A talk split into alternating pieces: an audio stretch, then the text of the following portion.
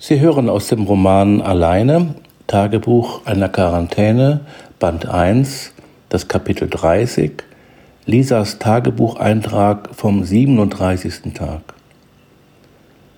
Ich habe gestern lange nicht einschlafen können, weil ich ständig gelauscht habe, ob ich wieder etwas von der Treppe zum Speicher höre. Ah, schließlich war ich es leid und habe eine Platte aufgelegt. Ich bin endlich irgendwann nach eins während des Musicals Jesus Christ Superstar eingeschlafen, obwohl die Musik ziemlich laut war. Felix ist jedenfalls nach den ersten Takten geflüchtet. Bruno hat tief und fest geschlafen. Und wir wurden erst von Philippe geweckt, fast pünktlich kurz vor fünf. Über das Gehör von Hunden habe ich mich schon oft gewundert.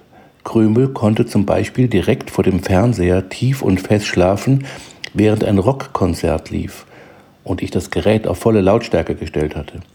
Wenn ich dann ein Stück Schokolade ganz leise aus dem Papier gewickelt habe, saß er im nächsten Moment kerzengerade mit bettelnden Hundeaugen vor mir.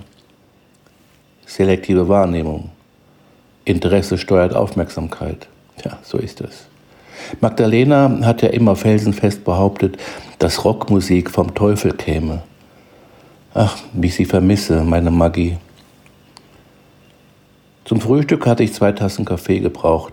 Dann habe ich nach Ringo geschaut und ich habe den Eindruck, dass er schon etwas gewachsen ist. Die Glucken sitzen immer noch auf ihren Eiern und Philippe kräht Gott sei Dank nicht jedes Mal, wenn er eine der anderen Damen beglückt hat, was viele Hähne nämlich machen. Vielleicht ignoriert er mich doch nicht, ist gar kein Macho, sondern rücksichtsvoll aber liegt Rücksichtsvollsein in der Natur eines Hahnes? Ich weiß es nicht. Ich weiß bald gar nichts mehr, wenn das hier so weitergeht. Aber vielleicht geht es im Leben auch gar nicht um Wissen, sondern nur ums Fühlen, um unsere Intuition oder darum, der Stimme des Herzens zu folgen. Der Sommer ist mit voller Kraft da. Ich habe viel Arbeit mit dem Gießen des Gartens. Gut, dass das Gewächshaus eine Sprinkleranlage mit Zeitschaltuhr besitzt. Als ich neulich auf der Bank am Teich bei Günther saß und Ideen für das Tagebuch hatte, hätte ich gerne meine Schreibmaschine dabei gehabt. Später war nämlich die Hälfte der Ideen weg. Dafür hatte ich eine andere Idee. In Zukunft werde ich immer den alten Kassettenrekorder dabei haben, um meine Gedanken sofort diktieren zu können und abends dann abzuschreiben. Vorhin war ich in meinem Zimmer, um den Rekorder aus der Kommode zu holen der war einmal ein Geburtstagsgeschenk gewesen, als ich gerade aufs Gymnasium gekommen war. Ich wollte damals noch Reporterin werden und habe alle Leute mit meinen Interviews zurückgemacht. Magdalena hat wirklich sehr geduldig mitgemacht und Onkel Heinz, ja, den habe ich natürlich über die Jagd ausgefragt. Für eines dieser Interviews mit ihm hatte ich sogar in der Schule einmal eine gute Note in Bio bekommen. Das Thema war die Gefahr für Rehkitze, wenn sie in einem Feld geboren werden, was sehr oft vorkommt. Viele werden von Mähdreschern oder Heuwändern getötet. Ein halbes Jahr später wollte ich Lehrerin werden, weil ich dachte, dass man dann auch viel Ferien hat. Das bin ich auch geworden, wenn auch nicht lange. Inzwischen glaube ich ja, dass ich damit unbewusst Großmutters Berufswunsch verwirklicht habe. Meine Berufung war das Lehramt jedenfalls nicht. Vielleicht ist ja meine genau das hier. Allerdings nicht, wenn es so weitergeht. Hatte ich gestern Nacht wegen der Geräusche auf der Treppe einen ordentlichen Schrecken bekommen, so wurde der vorhin noch übertroffen und ich suche immer noch verzweifelt nach einer Erklärung. Auf meiner Bettdecke lag nämlich wieder eine Geranienblüte, diesmal eine rote.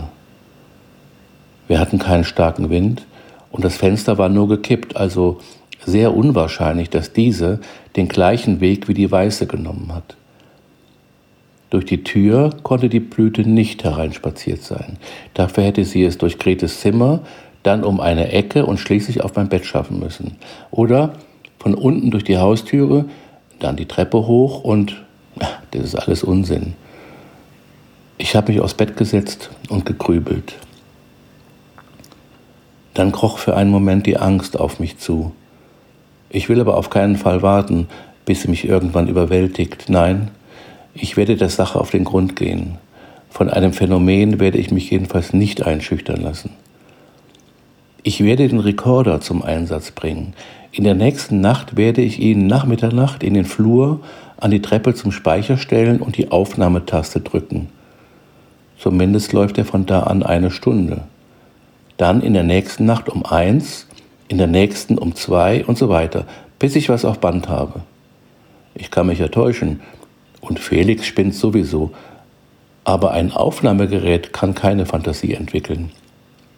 So, Schluss damit.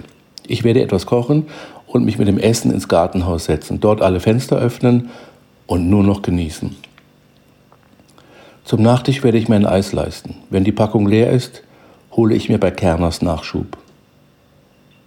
Eben habe ich den Rekorder unter der Aufsicht von Felix und Bruno oben am Treppenabsatz platziert. Es ist jetzt 0 Uhr 30. Ich habe eine neue Kassette eingelegt, 60 Minuten Laufzeit. Von mir selbst ist nichts drauf, klar. Jetzt hatte ich das Gerät den ganzen Tag dabei und erleuchtende Gedanken kam keine. Das Mittagessen und ein Erlebnis vom Nachmittag muss ich aber doch noch erwähnen, weil das letztere Konsequenzen haben könnte. Ich habe ein neues Dressing ausprobiert, das ich aus einem unserer Kochbücher habe. Wie heißt es so schön? Wer lesen kann, kann auch kochen. Es besteht aus Erdnussbutter, aus Magis Speisekammer, dieses Schleckermäulchen, Apfelessig, Olivenöl, Sojasauce, Honig, Zucker und Knoblauch, dann noch ein wenig Salz und Chilipulver. Ich war wirklich sehr gespannt und eines steht jetzt fest, ich werde es wieder machen. Dazu gab es gebratenen Reis mit Ei. Im Gartenhaus steht ein uraltes Radio, bestimmt noch aus den 50er Jahren, aber es funktioniert. So gab es zum Essen eine Oldie-Hit-Parade mit Songs der Beatles, der Bee Gees, Donovan, Queen und Ray Charles. Die sind mir jedenfalls noch in Erinnerung geblieben. Vom Gartenhaus aus kann ich Emmas Wiese überblicken. Bruno war, wie meistens, in der Nähe von Ringo, als sich in vielleicht 20 Metern Entfernung von dem kleinen Bullen etwas im hohen Gras am Rande des Grundstücks bewegte.